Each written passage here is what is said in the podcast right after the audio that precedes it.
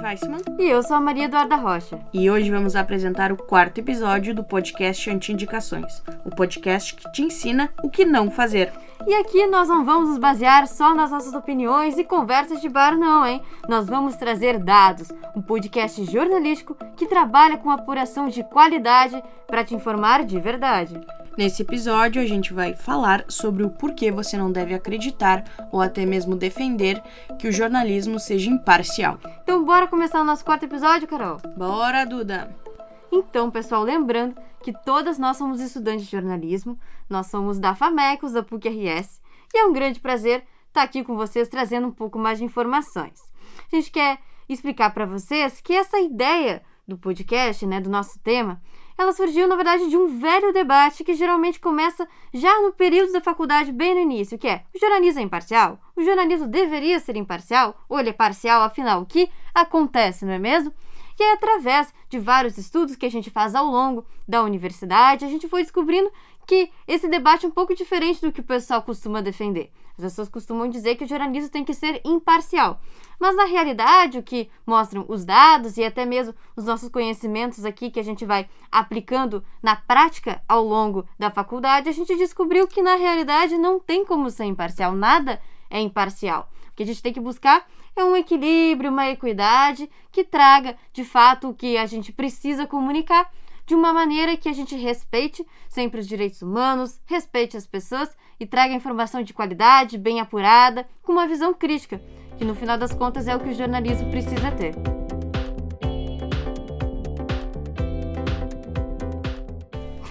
Beleza, então, Andrew Fisher, ele é jornalista e pós-graduando em Direitos Humanos, Responsabilidade Social e Cidadania Global pela PUC-RS e ainda tem um perfil no Instagram, arroba Negro das Humanas, com conteúdo sobre negritude. Olha que legal, hein, Carol? Muito, Muito legal, importante essa pessoa que nós estamos recebendo hoje. hoje Andrew, tudo bem? Está importante.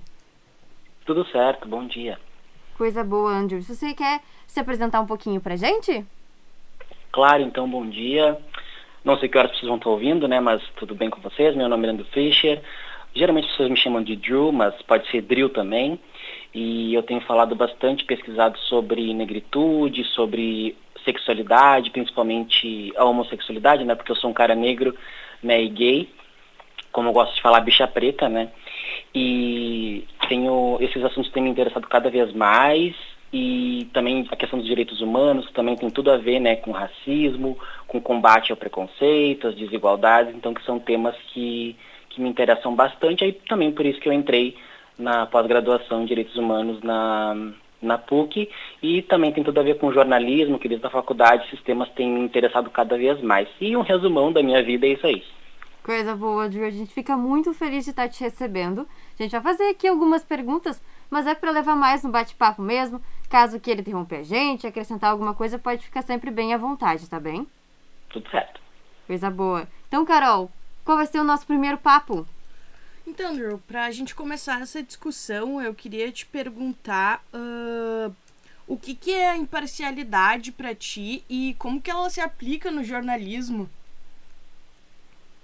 Certo, então uh, se diz muito né, sobre a imparcialidade, que o jornalista ele é ou não imparcial, que o jornalismo, a imprensa, ela tem que ser ou não imparcial mas muitas vezes a imparcialidade ela está muito ligada na forma como o leitor ou como o espectador está vendo, está recebendo a notícia. Muitas vezes, por exemplo, trazendo um caso aqui do Brasil, quando, digamos, a Globo, o Jornal Nacional fazia uma, uma reportagem falando da Dilma, né, na época do impeachment, as pessoas não levavam muito uh, aquilo como algo, como ataque, e sim como jornalismo, e quando no momento uh, a, o mesmo Jornal Nacional faz alguma coisa em relação ao Bolsonaro, já estão dizendo que a, que a mídia não é imparcial, que está do lado do PT ou do comunismo, enfim.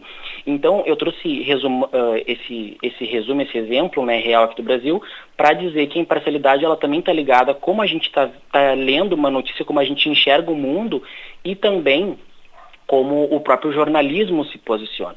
E dentro do jornalismo, eu acho que é praticamente, eu penso, né, que é praticamente impossível a gente ser completamente imparcial, porque a nossa profissão está muito ligada, teoricamente, né, no nosso código de ética dos jornalistas brasileiros está lá que a gente deve defender a democracia. Então, quando, como que a gente vai ser imparcial quando a gente vê alguém que está atacando a democracia ou que, que é uma ou que está afrontando os direitos humanos, né? Então, eu acho que o, a imparcialidade ela está muito mais como, como algo que o jornalista deve buscar no sentido de eu vou entender o máximo daquela situação, daquele tema que eu estou abordando, para trazer números de visões que vão ajudar as pessoas a entender aquele tema. Então essa é a minha visão sobre imparcialidade. Sim, Ju. Isso é realmente um tema muito importante, até por isso que a gente resolveu trazer isso para o nosso podcast. E a gente viu que o seu TCC abordou como o G1 noticiou os assassinatos de ativistas socioambientais no Brasil em 2018. E a Isso. gente viu, né, que você concluiu que além do noticiário não ser imparcial, também contribui para uma visão criminosa a respeito dos ativismos. Como foi esse processo de análise e investigação? Certo, então eu peguei uh, o Enemies of the State, que foi um, um relatório divulgado em 2019, mas que tinha relação com 2018, com os ativistas assassinados no mundo inteiro, mas eu peguei do Brasil, né? E aí eu decidi ver pelo G1 porque é um jornal que ele não precisa ser pago, que nem a Folha, que nem alguns outros jornais, né? Ele é mais popular, ele é conhecido, então eu queria ver como que o jornalismo, como a nossa profissão ela é capaz de uh, tanto contribuir para a manutenção de estereótipo, para uma visão deturpada de algum grupo, né, distorcida de um grupo, ou trazer à luz alguns tipos de debate. Então eu peguei esse relatório, uh, pesquisei todos os nomes né, do, desses ativistas uh, e aí fui jogando no G1 para ver que tipo de notícia ele trazia. E aí eu foquei só na primeira notícia de cada um dos ativistas. Eu não achei os 20 no jornal, o jornal não relatou os 20, né, que aí a gente já vê um problema aí, porque não está dando uma noção geral do tema, apesar de serem, entre aspas, só 20, esses, esses só 20, entre muitas aspas, estão ligados com o ativismo. Né? Então, essas pessoas elas morreram defendendo direitos das pessoas e do meio ambiente, que também envolve as pessoas, né? de uma forma geral, mas tem esses sócios ambientais aí. Então eu peguei esses, esses 15 nomes e fui jogando e fui vendo a primeira notícia, porque muitas vezes as pessoas elas não vão uh, ler todas as notícias, né? Elas leem o, a primeira e dali vão seguindo a vida, né? E aí eu fui percebendo que nenhuma das notícias ela se aprofundava ou trazia uma linha que seja, né? Porque como a gente não precisa necessariamente trazer um bloco, uma reportagem inteira sobre um tema para entender ele. Às vezes o jornalista que ele é bem treinado, que ele entende o tema que ele está lendo, né, sobre aquilo que ele está escrevendo, em uma linha ou em um parágrafo ele consegue fazer um resumão importante e claro sobre aquilo. Só que o G1 ele em nenhum momento falou, por exemplo, quando falava do assassinato do, dos ativistas do, do MST, por exemplo, né, do Movimento do Sem Terra, que eles lutam pela reforma agrária, né, a redistribuição de terras e em nenhum momento o G1 trouxe que na Constituição Brasileira de 88 está lá que a reforma agrária está escrito lá em um dos nossos parágrafos, ou seja, o MST ele não é um grupo criminoso como a sociedade pensa, né, muitas, muitas pessoas ainda pensam, e que às vezes a imprensa acaba contribuindo para essa percepção, né, ao não dizer, olha, esses ativistas, o MST, o Movimento Sem Terra, ele está uh, buscando um direito de redistribuir as terras que elas não são mais produtivas ou que não tem ninguém morando, né? O MST não vai chutar a porta da, da casa de qualquer pessoa e, e, vai invadir a propriedade, vai tirar as pessoas, não é isso. E quando o G1 ele não traz esse tipo de informação, ele a omissão da informação ele acaba uh, por contribuir para essa leitura de ativistas, não só do MST, mas ativistas de um modo geral serem criminosos ou defender bandido, e não tem nada a ver com isso. Os direitos humanos, eles são de todas as pessoas. Quando a gente fala em educação, acesso à segurança, acesso à saúde, isso são direitos humanos. Por exemplo, o SUS, né, que viva o SUS, né, que trouxe as vacinas, está vacinando aí o Brasil inteiro, é um, é um direito humano, é um acesso que o Estado está nos dando, né? Então, eu, eu tive essas leituras, assim, uh, durante o meu TCC. Isso é ótimo, né, Drew? Mas agora eu fiquei pensando, com essa questão do jornalismo, ele se dizer, entre aspas, imparcial, a gente pode perceber que ele não é imparcial quase aí a metade do tempo. Uhum. Então, se a gente for olhar o panorama de hoje, dessa questão, da primeira questão que tu trouxe, que foi da Dilma, e agora do Bolsonaro fazendo esse essa junção, uhum. a gente vê que o jornalismo ele não está sendo imparcial, então. Uhum. Então, basic...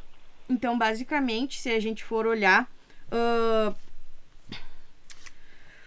na questão de tipo, se eu trouxer um assunto, uh... vou dar um exemplo do meu TCC, tá? Eu estou escrevendo um TCC sobre drones uhum. e a questão de invasão de privacidade, tá? Certo. Entra nesse assunto. E aí eles noticiam e falam sobre que é que, que é crime basicamente tu subir um drone no meio do nada e filmar a casa de pessoa. Uhum. Mas isso, aí eu fico te perguntando, isso pode ser uma questão imparcial de eu conseguir uh, noticiar aquilo, mas invadir a privacidade de alguém? Não, porque no momento que tu tá invadindo a privacidade de alguém e nesses e não é assim, como jornalista, a nossa função é interesse público, né? E não do público, principalmente. Porque o, quando a gente fala em interesse público, a gente está falando de alguma informação, algum fato, algum dado que vai trazer uma informação relevante para a sociedade. Não, a gente não está falando, por exemplo, ah, vou usar o drone para, sei lá, filmar a Megan Fox na casa dela. Isso não é interesse público. Isso é uma fofoca, é um interesse do público, né?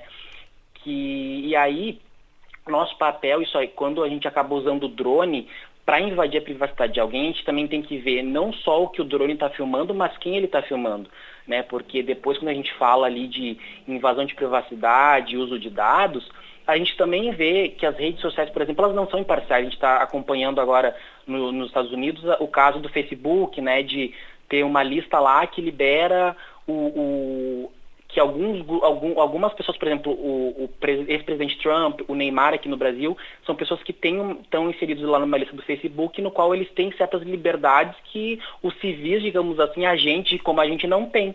Então, a tecnologia, ela não acaba sendo imparcial porque ela está invadindo um espaço e espaço de pessoas bem específicas, muitas vezes, né?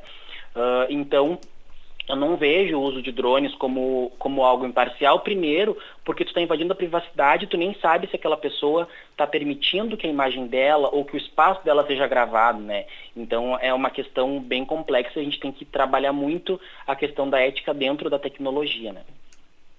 Beleza. Sim, Ju. E quando a gente estava é, produzindo o programa, né, e a gente te contatou pela primeira vez, é, você falou pra gente que o jornalismo nem sempre deve ouvir os dois lados. Em que uhum. situações isso se aplica? Assim, quando eu falo em que a gente não deve ouvir sempre os dois lados, é que justamente, tá, vou, vou trazer de novo o nosso código de ética, né, dos jornalistas brasileiros. Uhum. Uh, o nosso código, ele está muito atrelado à ética a democracia, a defender a liberdade de expressão. Só que quando a gente se depara com algo que está confrontando a esses direitos humanos, a nossa Constituição, a democracia, a gente não deve dar o mesmo, a gente não deve, né, pela nossa profissão, dar o mesmo peso para falas e para fatos que acabam corroborando com essa percepção uh, de afronta a Constituição, de afronta à democracia, de afronta aos direitos humanos. Por exemplo, a gente, digamos, dá o mesmo espaço para uma pessoa que está, digamos, prendendo alguém indevidamente e, e, e para a vítima, ou para as famílias da vítima, quando a vítima não pode, tá, não está privada de liberdade não pode falar, né? A gente deve sim ouvir outras vozes, mas a gente não deve uh, trazer o mesmo peso para essas falas, porque a gente pode acabar gerando a ideia de que, bom, aquela pessoa que foi vítima, digamos, de uma prisão arbitrária e a fala, digamos, do policial que fez essa prisão arbitrária, eles têm o mesmo peso nesse jogo e não é bem assim. Porque um está sendo o agressor e a outra pessoa está sendo a vítima. Só que para a gente poder fazer essa leitura de, de que está afrontando os direitos humanos, primeiro a gente tem que entender o que são os direitos humanos e o que a gente está defendendo. Porque a gente pode ver que muitas pessoas que se dizem jornalistas ou que têm diploma de jornalista, eles não fazem isso. Nessas, esses profissionais não fazem isso. Uh, no momento que tu uh, afronta a democracia, no momento que tu uh, promove a violência contra grupos minorizados, por exemplo, pessoas negras, pessoas LGBTQIA+, até as mulheres, tá, a gente está afrontando a democracia e a nossa própria profissão.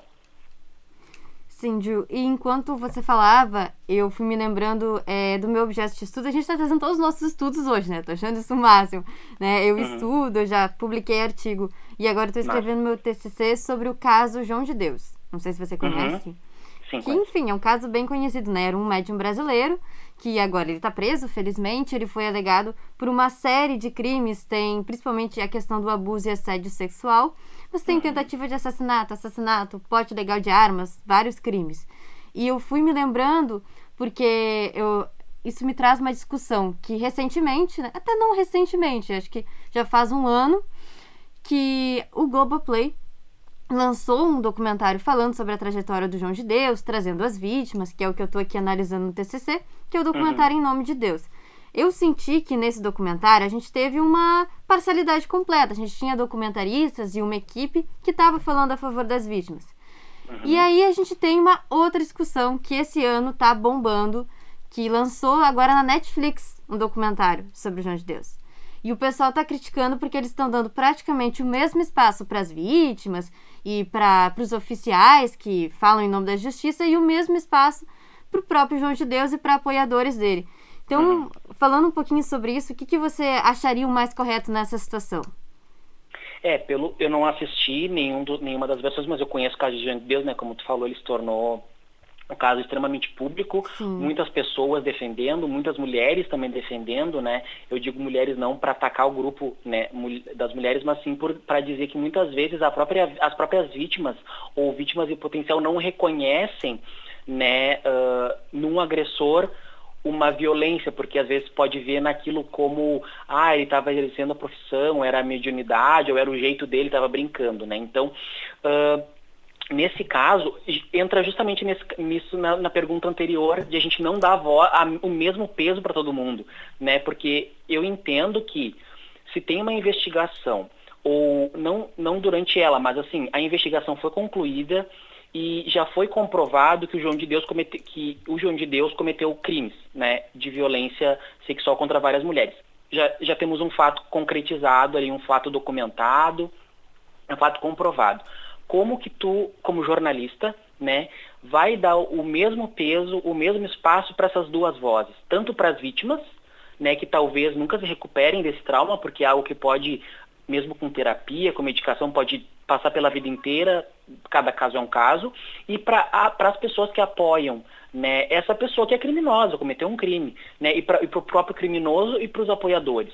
Eu vejo isso como um desserviço, porque a gente, de novo, eu vou retomar o que eu falei, a gente pode acabar eh, fazendo as pessoas pensarem, bom, temos os dois lados falando, né? E muitas vezes, até na, na faculdade, tive até um professor que ele dizia que a gente não deve dar o mesmo peso para todo mundo, dependendo de, de cada caso é um caso. E esse é um dos casos que a gente não deve, no meu ponto de vista, a gente não deveria ouvir Uh, da, digamos assim, ah, 20, o documentário tem uma hora, dá meia hora para cada um, né? Tem um tempo uh, simétrico para as duas vozes, porque elas são desproporcionais, né? Então a gente tem que cada vez mais discutir a questão da violência sexual, discutir desconstruir essas imagens pessoas que são inalcançáveis, como João de Deus, que são mediúnicas ou que são inatingíveis, e trazer para a realidade e dizer, não, olha só, essa pessoa ela cometeu um crime, essas são as vítimas, e o que está correndo na justiça, o que foi comprovado, é isso, isso e isso. Então, nesse caso, a gente não deve ser imparcial, porque a gente está afrontando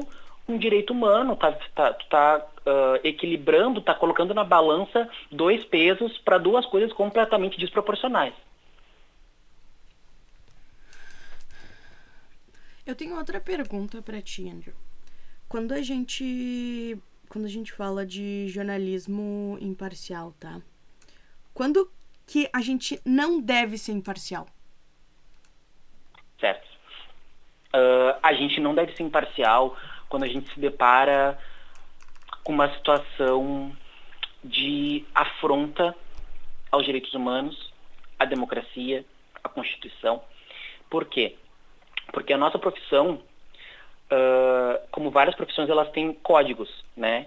Muitas vezes os, os jornalistas, né, que, que são profissionais da, do jornalismo não seguem essa nesse, nesse, nosso código, às vezes parece que nem conhecem, né? uh, e ele deveria meio que ser um guia para a gente, porque ele está descrito várias o que a gente pode e não pode fazer, porque a, a, sociedade muitas vezes não enxerga isso e a gente como profissional ali quando se forma ou até no exercício da profissão não enxerga o, o dano ou o bem que a gente pode causar, né? Uh, são, são, e o dano ou o bem são coisas, no jornalismo, eles são completamente uh, inversamente proporcionais. Ou seja, quando a gente traz uma notícia, por exemplo, de um ativista dos direitos humanos, no qual ele, aquela pessoa foi vítima de um crime por defender uma região, uma aldeia, uma comunidade, e noticia isso como se fosse algo corriqueiro, só mais uma morte comum, a gente está indo contra o que diz a nossa profissão. Né? E aí, por exemplo, vou trazer de novo, teve um caso no meu TCC que eu abordo que foi um quilombola, né, que ele era, ele era defensor dos direitos quilombolas, era um cara negro e estava jogando futebol ali com, com os amigos e foi assassinado, né, depois desse jogo. Uh, a polícia, também já tem um erro aí, entra a questão da segurança pública, a polícia, ela não investigou aquele caso para ver se aquele caso tinha relação com o jogo de futebol ou com o ativismo dele, sendo que ele já tinha enfrentado um, uma, já tinha sido uh, uh, vítima de uma outra, de uma outra tentativa, né? Então a polícia também não investigou e o, jornal, e o jornalista também né, nem se deu trabalho de, de ativar ali o modo investigativo para ir atrás para ver se tinha mais alguma coisa, né? Então, e outro caso também de um outro ativista socioambiental, se eu não me engano, uh, no Amapá, se eu não me engano, foi na região norte do país, né? Uh, ele, esse, é, esse cara, ele foi morto, né, durante o exercício ali do ativismo dele, estava tava perto de uma floresta, assim, e tal, e naquela região tinha muitos grileiros, né?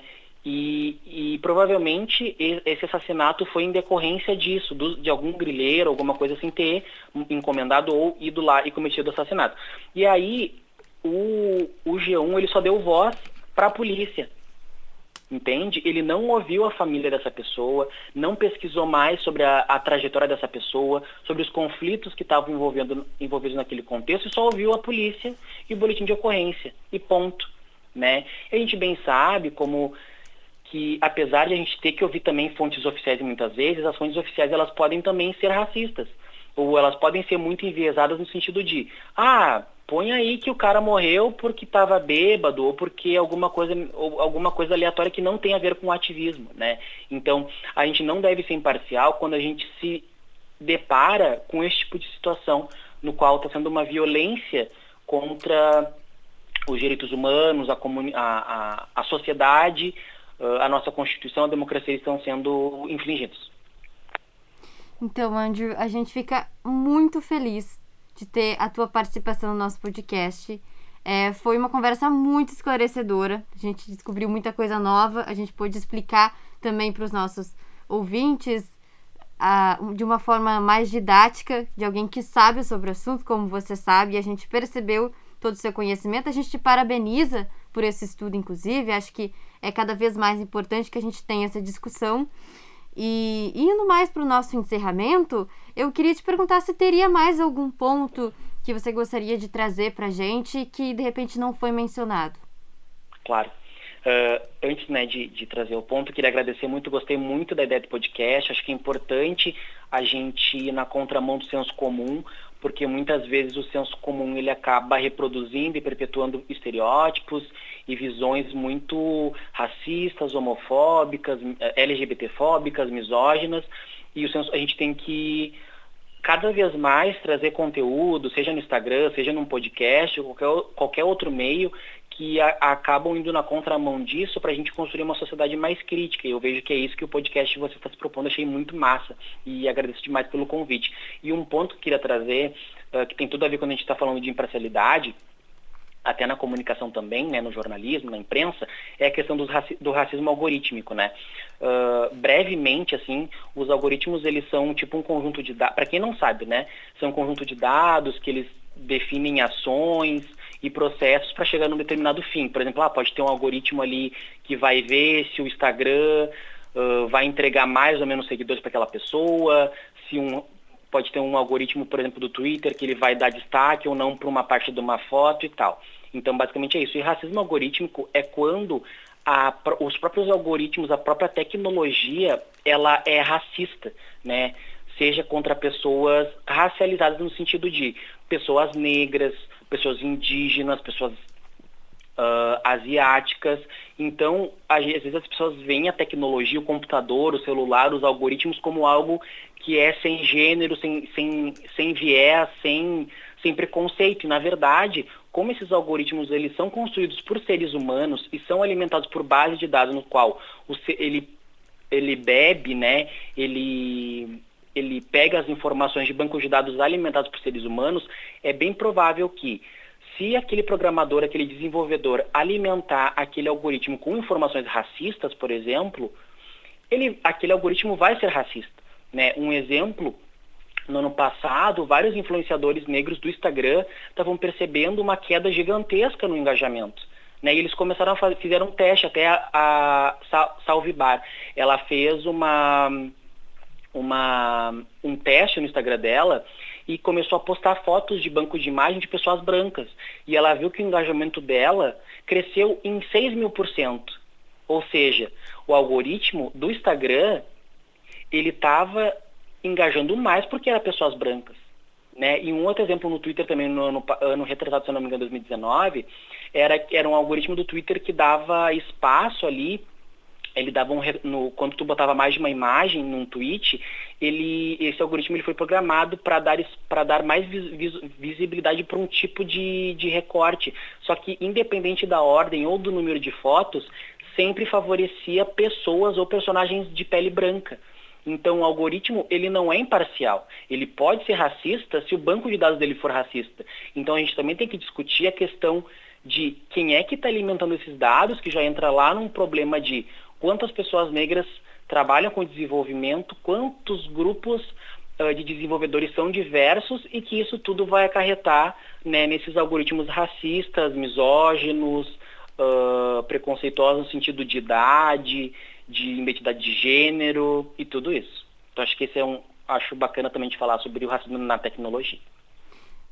E é verdade mesmo, Andrew. É, a gente chegou a mencionar um pouquinho sobre isso, sobre essa questão do racismo algoritmo. E até a gente vê isso bastante hoje na internet, nas redes sociais. A gente tem uma discussão, o que é muito importante. E eu pessoalmente não conhecia a fundo, então eu já até fico feliz também por a gente ter mais esse conhecimento aqui pro nosso podcast. Tá cheio de conhecimento esse podcast, né, Carol? Tá uma tá maravilha hoje. Maravilhoso. Né? Muito massa, e, né? e a gente fica feliz, né, de você compartilhar esse estudo com a gente. E, enfim, a gente está então se encaminhando para o encerramento, então a gente agradece mais uma vez muito a tua obrigada participação. tua participação, Andrew, de verdade. Acho que nos esclareceu muito sobre o tema. Eu acho que vai esclarecer mais aos nossos ouvintes. E mais uma vez, muito obrigada por ter a disponibilidade de poder participar hoje do nosso podcast. Muito obrigado, eu amei demais participar. De novo, achei muito interessante a proposta de vocês. Eu também vou fazer um jabá aqui, meu jabá, né? Eu tenho um podcast, eu fiz lá quatro episódios, mas eu parei um pouquinho, porque podcast dá um trabalhão para fazer, né, Gurias? Verdade. Então, é, dá um trabalhão. E eu fazia em casa, assim, o áudio não ficava tão incrível, tão bom, né, quanto no estúdio e tal. E deu, ah, depois outra hora eu, eu penso em voltar. Mas para quem quiser ouvir meu podcast, minha voz é incrível, né, nem tanto, né? uh, é o Mais Que a Metade, tá no Spotify, se eu não me engano. Deve ter alguma outra plataforma que eu não lembro qual que tá. Uh, e também quem quiser acompanhar meus conteúdos, pode me seguir lá no Instagram, arroba Negro das Humanas.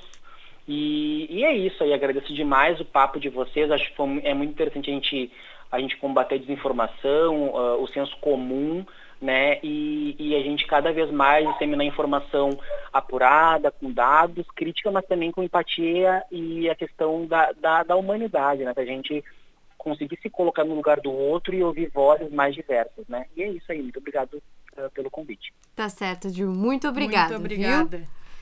Muito obrigado, abração e bom trabalho para vocês, boas produções. Para ti também.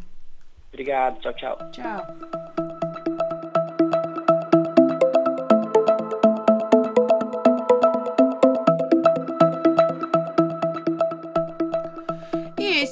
Quarto e último episódio da primeira temporada do Anti-Indicações, o podcast que te ensina o que não fazer. Esperamos que você tenha gostado. E conta pra gente se esse episódio mudou a tua visão a respeito do jornalismo ou te ensinou algo que você ainda não sabia sobre o assunto. Ficou alguma dúvida ou tem algum contraponto? Você pode nos encontrar no Instagram arroba anti.indicaçõespod e acompanhar nosso conteúdo nas redes sociais. O Anti-Indicações é produzido por Caroline Weisman, Drissana Espíndola, Julia Seibel e Maria Eduarda Rocha. Até mais! Até mais!